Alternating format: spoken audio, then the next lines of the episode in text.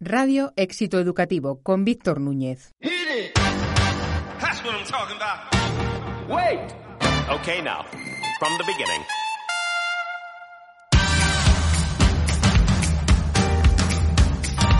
Bienvenidos al programa 36 de Radio Éxito Educativo, el podcast de los que deciden en la educación. Tras el descanso veraniego, regresamos con fuerza, energía y la misma pasión por la educación para ayudaros a arrancar un inicio de curso con estos mismos ingredientes.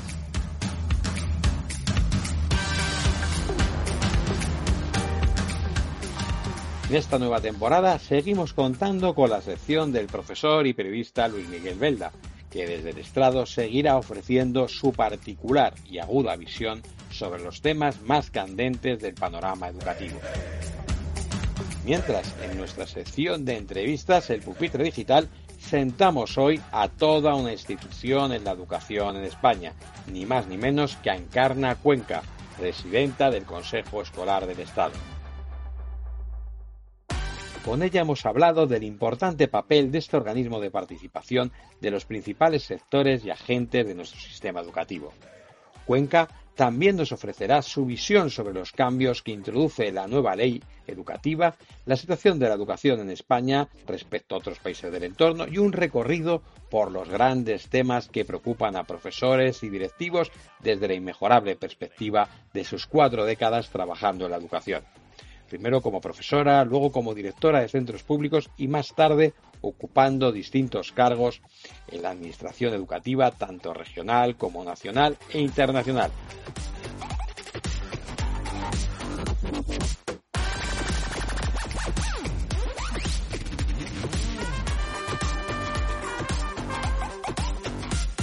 Comenzamos. Desde el estrado, una visión global de la educación con Luis Miguel Venta.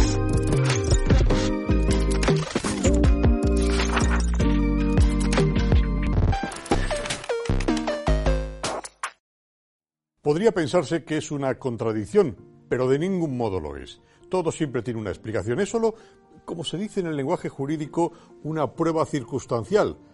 Quien como ministra de Educación limó al máximo que pudo la impartición de clases de religión en los colegios, además de recortar lo que también pudo a los colegios concertados católicos, es desde hace ocho meses la embajadora de España ante la Santa Sede. Bueno, más que circunstancial, lo más adecuado sería decir anecdótico. No en vano, Celá no ha renegado nunca de su religión, la católica, ni tampoco rechaza su educación juvenil en el Colegio Católico del Sagrado Corazón de Jesús de Bilbao. Para sus dos hijas no aspira a mucho menos, que estudian hoy en el Bienaventurada Virgen María Irlandesas, que es privado, elitista, segregado y por supuesto católico, y donde en su día se formó académica y espiritualmente Ana Botella.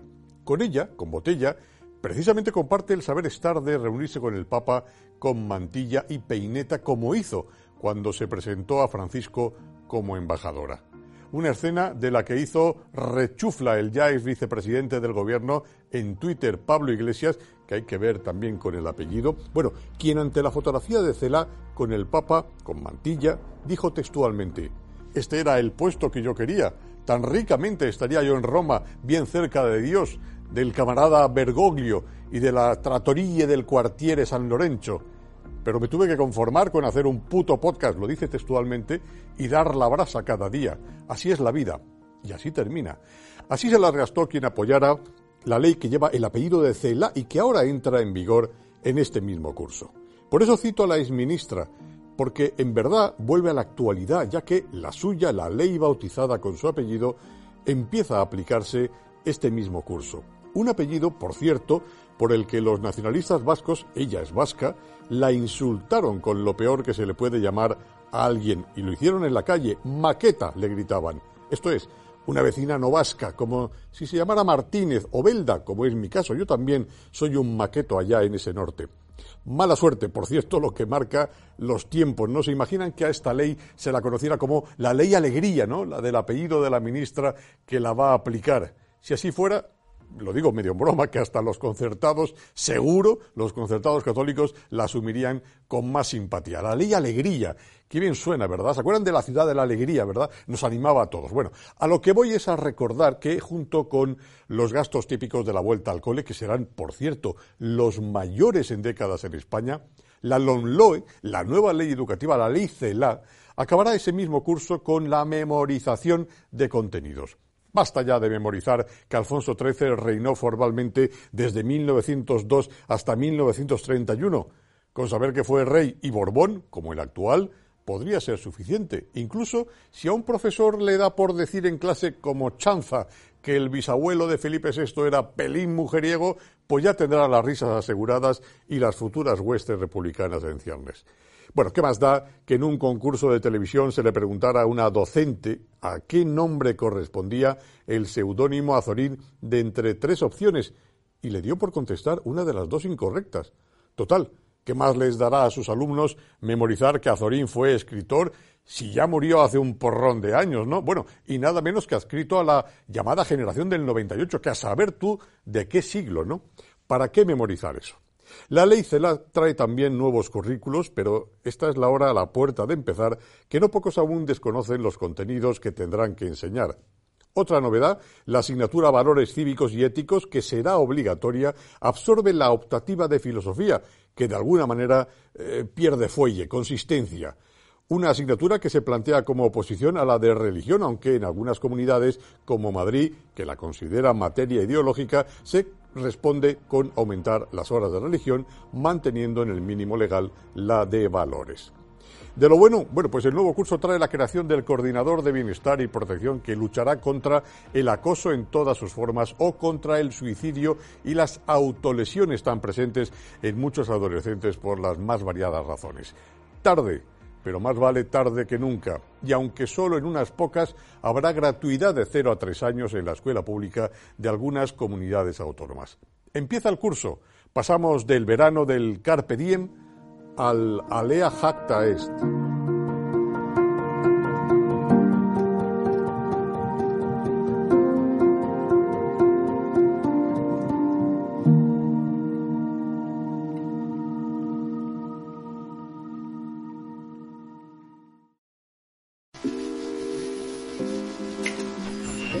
El pupitre digital.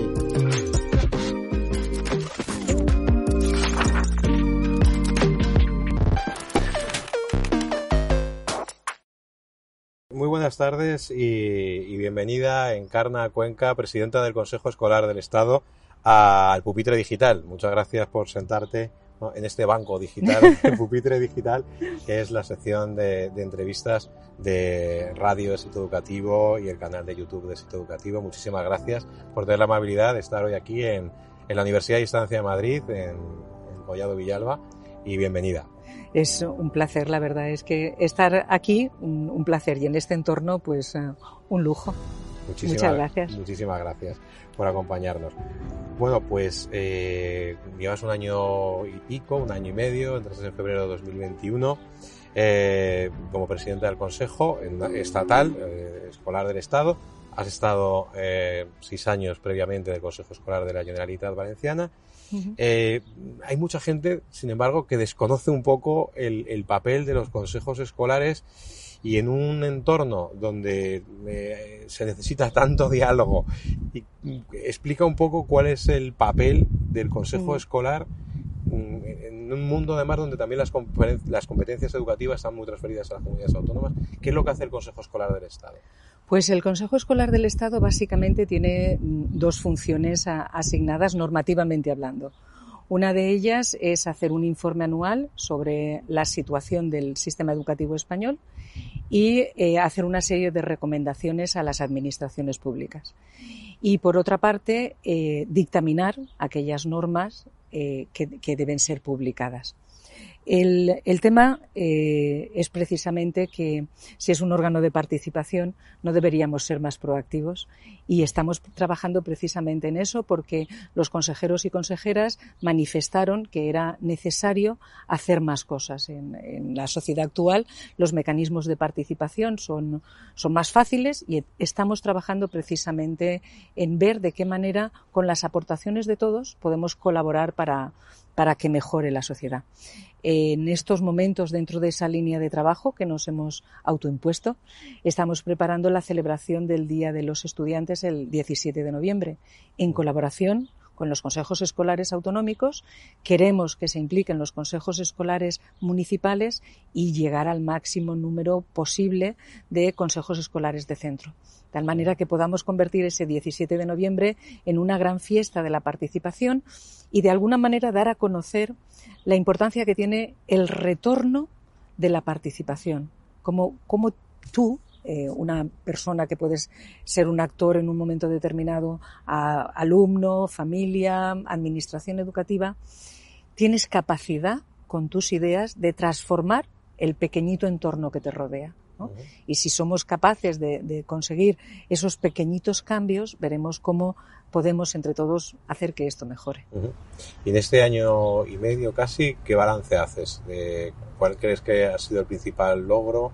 Eh, ¿En qué estás trabajando para que...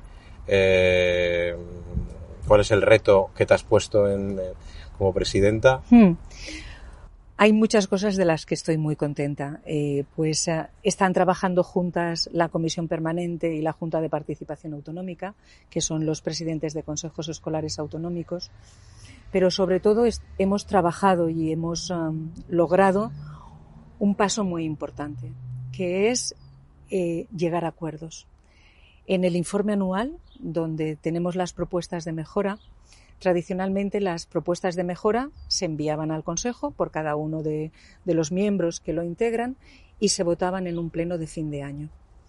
Conseguimos que nos enviasen antes las propuestas a la Comisión Permanente y sintetizar en 26 propuestas muy concretas lo que el Consejo Escolar considera que es importante. El, el, tema que hay cuando se presentan las propuestas es que se votan ¿Y cuál es el problema? Pues que una formulada en un sentido determinado se puede aprobar y también la contraria, porque son votaciones que se ganan por, por mayoría simple. Al conseguir eh, que estas 26 propuestas fuesen consensuadas, sintiéndonos todos parte de, de, lo que allí se dice, es un paso importante. ¿Por qué? Porque se integran en el informe, el informe se votó, salió aprobado con el, el, voto favorable de todos los consejeros, a excepción de una eh, abstención. Pensamos que a lo mejor era un error, uh -huh. pero tenía el apoyo de todos. Y, y, y, con eso que conseguimos, que nos hacemos fuertes ante las administraciones, porque los sindicatos, las familias, tienen otros espacios para hacer llegar sus voces. ¿Cuál es la importancia de la voz del Consejo? Que es una voz única entonces, si conseguimos que esa voz única suene clara y fuerte, nos estaremos haciendo fuertes y estaremos en esos espacios de entendimiento. ¿Por qué? Porque ha habido un diálogo previo uh -huh. y porque además no se vota una propuesta, sino que entre todos eh, creamos esa propuesta y entendemos que eso es lo que necesitamos. Uh -huh.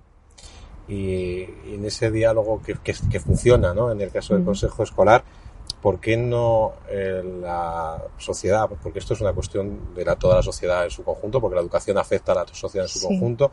¿Cómo no se ha, eh, en estos años de democracia no ha sido posible el famoso pacto por la educación para hacer una reforma educativa pues que, que, que, sea, que sea, consensuada y que dure muchos años? Pues yo creo que, precisamente por, uh, porque no estamos acostumbrados a dialogar para llegar a acuerdos. Eh, yo muchas veces tengo la sensación cuando eh, estamos en una discusión que hay algunos interlocutores que, que, que no están escuchando. No, eh, están escuchando, pero desde un sentido negativo. Es como, ¿qué voy a decir yo para ganarte? ¿no? Y no se trata de que tú o yo ganemos o tengamos razón. Se trata de, de ver juntos qué podemos hacer. Y desafortunadamente esto lo llevamos desde nuestra vida personal a nuestros ámbitos de trabajo. Y esa acumulación de, vicio, si, me permites, ¿no? creo que nos impide em, tener la, mente y el corazón abierto a lo que está diciendo la otra persona, con independencia de, las siglas a las que represente. Creo que, ese es también un trabajo importante que tenemos que hacer, obviamente en el Consejo, pero también desde el mundo educativo. Es escuchar y escuchar desde una actitud de colaboración.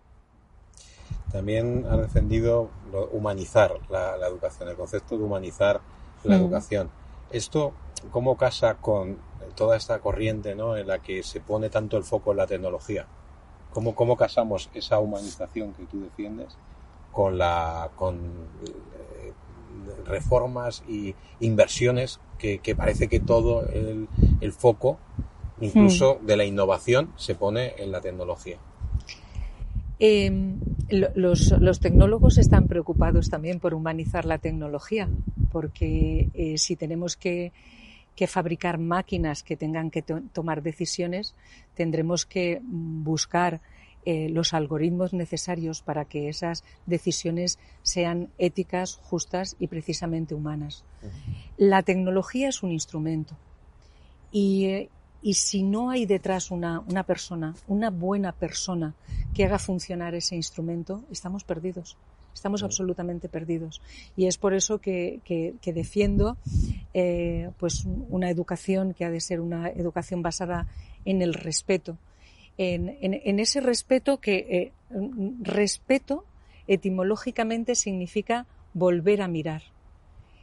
Eh, no debemos quedarnos con, esa primera impresión, debemos volver a mirar a la otra persona para buscar su parte humana, pero sacar también nuestra parte humana, lo mejor de nosotros mismos, porque eh, lo hemos visto, ¿no? Y, y, la vida nos lo dice. Cuando volvemos a mirar, encontramos esas partes que compartimos, esas partes que nos hacen humanos, distintos a las máquinas. Y tenemos que complementar a las máquinas con nuestra humanidad has ocupado puestos importantes eh, en cuanto a la, eh, programas europeos, conoces, eres una gran conocedora de, lo que se hace en la educación, no solo en España, sino también a nivel europeo. Eh, si tuvieras que importar algo y tuvieras que exportar algo, ¿cuáles serían las dos cosas que, rápidamente, o, o, si quieres importar dos o tres, no sé, las que son necesarias o considerar necesarias, pero has podido, ¿no? conocer muy de primera mm. mano ¿no? otros sistemas educativos de nuestro ámbito europeo. Sí. Pues el, modelo francés tiene cosas que, me gustan mucho. Por ejemplo, la formación continua del, profesorado la hacen profesores que están en el ejercicio de la profesión y eh, en el ejercicio de la profesión, quiero decir, estando en el centro educativo, conociendo su realidad y, y después asesorando a otros compañeros. Y además eh, tienen una, una cosa que creo que también nos vendría muy bien, que es pueden hacer visitas el representante de la inspección educativa y el representante de formación continua. En, ah, visitan el centro, visitan las distintas aulas y ven qué carencias y aconsejan sobre qué se puede mejorar y en función de eso organizan programas. Creo que, que ese servicio un poco a la carta de lo que tú necesitas, yo administración te lo facilito, va muy bien. Eh, ¿Qué tenemos? Eh, ¿Qué podemos exportar? ¿Qué podemos exportar? Pues podemos exportar, mm, yo creo que muchas cosas. Pues, sí. Em, los españoles somos muy buenos conversadores y eh, voy a compartir una, una, experiencia de hace muchos años. Estábamos trabajando en, ah, con la Comisión Europea en el diseño del programa que después sería Comenius 3, que era de formación continua del profesorado. Eh, eran proyectos multinacionales eh, y, cada, cada, estado aportábamos eh, pues nuestro conocimiento de acuerdo con, con, lo que estábamos trabajando. El compromiso para recibir dinero de la Unión Europea para llevarlo a cabo es que después teníamos que hacer un curso de formación para profesores de toda Europa. Ese curso se abría. En una ocasión, en uno de estos cursos, organizamos, en, esta ocasión participaban Holanda, Inglaterra, Dinamarca, Francia y, España. Y teníamos que eh, un curso de formación. Entonces hicimos una experiencia a ver qué pasaba. Y la experiencia era que llenamos dos habitaciones con eh, cajas de cartón, cartulinas, lápices de colores, goma, celo. Y les dijimos al grupo, en conjunto, que tenían que hacer eh, un castillo con todos aquellos elementos. No dijimos cuáles eran los criterios de separar. Eh, profesores, el criterio lo sabíamos nosotros, los organizadores. El criterio era profesores que vienen de países mediterráneos y profesores que vienen del norte de Europa el grupo de los países del norte de Europa llegó a la sala, inmediatamente se puso a trabajar, a poner cajas, porque aquello tenía que salir.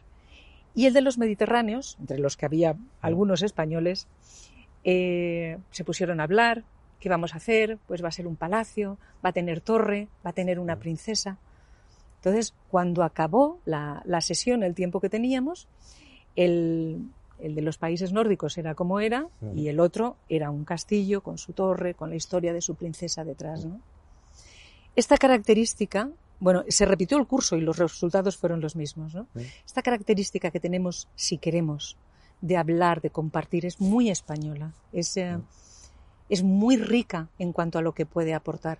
Y creo que eso eh, lo estamos aportando ya en todos estos años de, de historia. Eso que se traduce también en una cierta flexibilidad, en ese querer encontrar soluciones conjuntas que nos permitan seguir avanzando.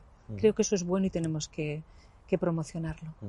Otro de los eh, grandes, yo creo que logros ¿no? de la educación en España es haber conseguido unos niveles también de igualdad muy importantes eh, con la incorporación de, de, las mujeres. Además, tradicionalmente, o desgraciadamente, en tiempos pretéritos prácticamente su función profesional y de estudios estaba casi relegada a la, a la de la docencia, ¿no?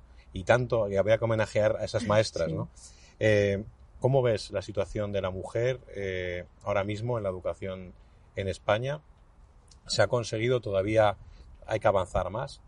Tenemos que seguir avanzando eh, necesariamente porque eh, es verdad, es verdad que hemos hecho un, gran avance y si nos, remontamos a, esa época lo podemos observar claramente. Pero es verdad que todavía se siguen ah, viendo que, eh, qué nivel en una profesión tan feminizada como la educación pueden ocupar las, ah, podemos ocupar las mujeres en los puestos directivos o en uh, puestos en la administración, eh, tal y como se van subiendo escalones es todavía más evidente. Y por otra parte también a, qué se dedican las mujeres y a qué se dedican los hombres, ¿no? ¿Qué, tipo de formación elige cada uno de ellos? Nos queda mucho camino, pero sí que es verdad que, que hemos avanzado mucho. ¿En qué tenemos que seguir avanzando? Hombres y mujeres en las profesiones STEM porque es el, el, futuro. A mí me, me gusta decir estima con, con, la A de artes, porque entiendo que, que, desde las artes se hace también una, una gran aportación y además eh, son puedes hacer proyectos que, que, son proyectos globales y que de verdad se ve cómo pueden interactuar todos, todos los saberes. Y en ese futuro ¿no? de, hay, hay, tantas cosas posibles como diseño de, de videojuegos o, o diferentes eh, interfaces que, que, que, se va a trabajar que entiendo que es un, un futuro hacia el que debemos avanzar, hombres y mujeres. Eh, también se habla, o, o hay nosotros hemos eh, recientemente publicado también un, bueno, no, un estudio propio, sino los datos están en el propio ministerio, mm. ¿no? De que hay mayor fracaso escolar entre los niños que entre las niñas. Eh, y bueno, pues hemos consultado a distintos eh, expertos, doctores en pedagogía, mm, profesores de, colegio, profesores que están en el ámbito universitario estudiando mm. los temas de igualdad de, de género, ¿a qué crees que se puede deber el que exista un mayor fracaso escolar entre, entre los niños que entre las niñas? A, la asignación tradicional de roles. Eh, de los chicos, ¿qué se espera? De los chicos se espera que, jueguen bien al fútbol, que tengan... Eh, por ejemplo, una cosa que he observado yo en el aula, las chicas preguntan mucho más que los chicos en una chica parece ser que mostrar inseguridad mm, socialmente está aceptado. no tanto en los chicos. Todo esto te condiciona enormemente tus aprendizajes. O, por ejemplo, eh, la lectura. Media hora de lectura al día eh, aumenta un, grado y medio, un curso y medio los resultados académicos. Las chicas son mejores lectoras que los chicos, porque eh, tradicionalmente las chicas hemos leído más. Entonces, para, para que de verdad estemos coeducando, que es en definitiva educar en igualdad, debemos intentar romper esos roles tradicionales. Eh, debemos demostrarle a los chicos que esperamos de ellos que lean. Debemos demostrarles que esperamos de ellos que nos pregunten, porque son inseguros, igual que somos todas, y no pasa absolutamente nada, ¿no? Porque, en definitiva, estamos para ayudarnos y aprender de la experiencia de los que han ido por delante, pues es, un regalo y, les, es un regalo también para ellos. Entonces, eh, eso, eso lo debemos romper, pero no solamente en la escuela, lo tenemos que romper también desde casa, desde, desde las familias, intentando ser conscientes em, en, en, cada, en, en, cada vez que alabamos una actitud, alabar también esa, esas actitudes. ¿Cómo me gusta que me hagas esa pregunta? Eh, eh, está muy bien que me preguntes eso. Veo que te estás preocupando eh, y le estás demostrando que también el espíritu crítico es bueno, pero que por dudar no pasa nada. La pregunta lo resuelve. Pues, o la respuesta. Entonces, habría una dosis de periodismo, ¿no? Que los periodistas somos preguntones, habría que introducir estaría, los coles Efectivamente, estaría muy bien esto, sí.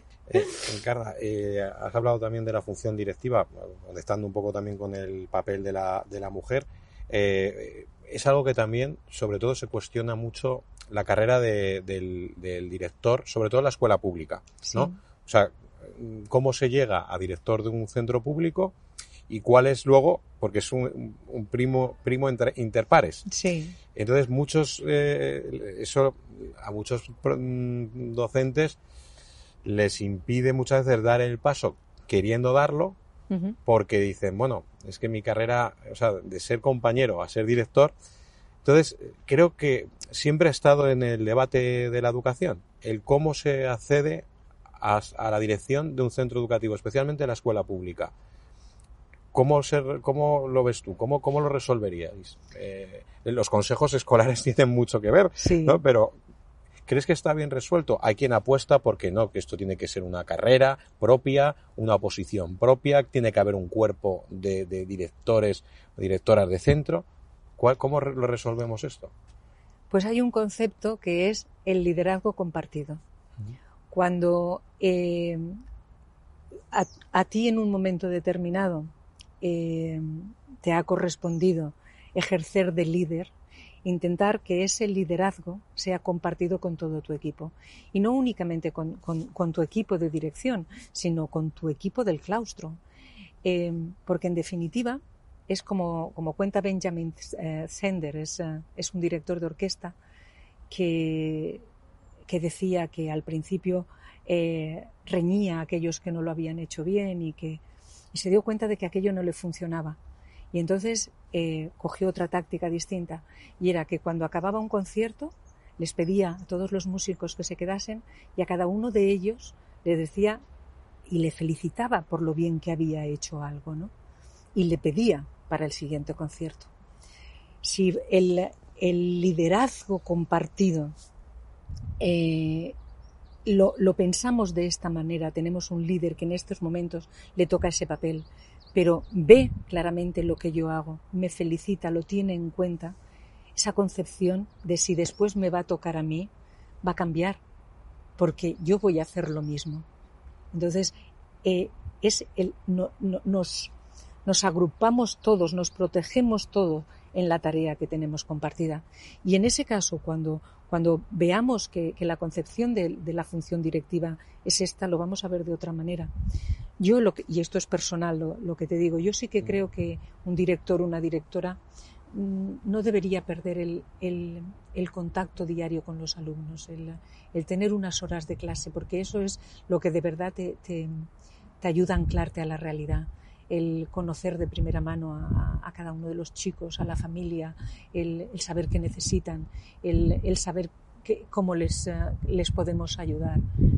eh, pero sobre todo con, esa, esa visión de esto no, no es piramidal. Eh, aquí cada uno tenemos un papel, el liderazgo es compartido y el, porque tenemos el mismo objetivo. Uno de los temas cuando conversamos también con, con directores de centros educativos y con docentes es que muchas veces te dicen los docentes, dice, joder, es que ha venido, tenemos ahora una directora, un director, un equipo que joder, estamos encantados porque vienen llenos de ilusión, hacemos un montón de cosas y, y de repente cambia ese equipo directivo y claro, eso es un, también un riesgo que al final también lo van a sufrir la comunidad escolar, eh, los estudiantes. Entonces, eh, la, eh, el que tenga tanta importancia las personas, que evidentemente tienen que tenerla, pero que rompa, que se rompa a veces una continuidad, de, que me lo dicen, ¿no? Muchas veces los profesores dicen, pues oye, ahora estamos súper frustrados porque ha habido un cambio en la dirección y, se ha cambiado completamente, se ha perdido la ilusión y eso lo pagan las, las, familias. Sin duda. Y, y, un centro que de repente era de referencia o que pues empieza a entrar en una, en una decadencia, ¿no? Hmm. Yo creo que hay, yo, yo, creo que sí. Es duro, ¿no? También, eh, también y yo creo que, que, que, quizá me da la impresión, ¿no? Que los centros concertados o privados por el modelo, ¿no? De, de cómo se gestiona y cómo se decide la dirección, hay como una mayor continuidad y que eh, da la impresión a veces que en los centros públicos puede haber como, como esos cambios que afectan mucho hmm. la dirección, al modelo. Yo creo que en, en, ese, en, en, ese caso la clave estaría precisamente en eh, proyectos eh, consensuados por el Consejo Escolar. Porque el, el Consejo Escolar lo, lo, que te permitiría de alguna manera es ser el, el guardián de aquello que esa comunidad educativa quiere en ese momento. Y cuando inicias esos proyectos que han sido propuestos no solamente por el equipo directivo, sino eh, eh, propuestos, diseñados junto con el Consejo Escolar, te aseguras esa, esa continuidad. Creo que en ese sentido el que los consejos escolares intenten hacerse fuertes, fuertes desde la, perspectiva de participar, ser proactivos, paliaría un, poco el, problema que planteas. ¿sí? Y bueno, para ir un poco terminando, siempre parece que hay una polémica eh, incesante ¿no? entre pública, concertada, privada. Eh, ¿Cuál es tu visión? Eh, creo que en España tiene esa peculiaridad que ha funcionado mm. razonablemente bajo mi punto de vista, pero sin embargo siempre es objeto de discordia, ¿no? Como, además, tú representas además el Consejo Escolar y, ahí estáis todos también mm, representados. Pues fíjate, en el Consejo Escolar esa polémica no ha salido. Pero ¿por qué creo que es? Creo que es porque todos tenemos claro que el centro de nuestra actuación es el alumnado. Entonces, si tú piensas las políticas pensando no en el alumnado, sino en el tipo de gestión, vas a tener unas políticas completamente distintas de si tú lo que estás poniendo en el centro es el alumnado.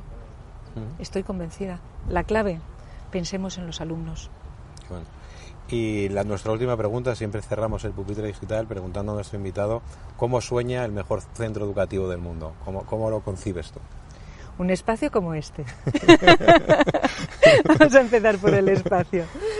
Y, bueno, profes como vosotros. Y, sobre todo con, un, profesorado que trabaje muchísimo con, la comunidad educativa. ¿Y trabaje en qué sentido? Conociendo muy bien, siendo capaz de hacer una detección de necesidades del entorno, pero de cada uno de los chicos. Y buscando la, la colaboración en, su propio entorno, porque siempre hay eh, instituciones, entidades, personas dispuestas a colaborar. Trabajar en equipo, trabajar en equipo y trabajar siempre eh, pensando que, que, no nos debemos dormir, ¿no? Decía Gabriela Mistral que el, el futuro de los alumnos es hoy. Si lo dejamos para mañana, vamos a llegar tarde y además tenemos que hacerlo juntos para conocer de verdad las necesidades de todos y que ninguno de esos chicos se nos quede atrás. Pues muchísimas gracias eh, a Encarna Cuenca, presidenta del Consejo Escolar del Estado, por acompañarnos aquí hoy en esta entrevista eh, especial, ¿no? que es la primera vez que la hacemos en, en este espacio. Muchas gracias por, por, tus palabras y por lo que toca a, a la universidad y a mis compañeros. Y nada, ya sabes que esta es también tu casa. Eh, y tu espacio, el Pitri Digital y Éxito Educativo. Pues lo mismo te digo, un, auténtico placer haber estado compartiendo ideas con vosotros y en el Consejo Escolar tenemos un proyecto de la Casa de la Participación, que es la casa de todos y por supuesto también vuestra, para cuando queráis. Muchísimas gracias.